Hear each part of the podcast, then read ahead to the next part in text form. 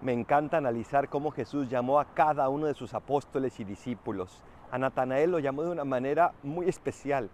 Te vi debajo de la higuera. ¿Qué vio? No lo sabemos ni lo sabremos. Lo que importa es qué es lo que él necesitaba. Jesús te llama a ti desde tu ser, no desde algo general, sino desde quien tú eres.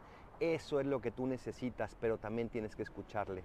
¿Debajo de qué higuera te está viendo Dios? ¿Debajo de dónde te está llamando? pídele y dile que sí. Soy el Paradolfo. Recen por mí, yo rezo por ustedes. Bendiciones.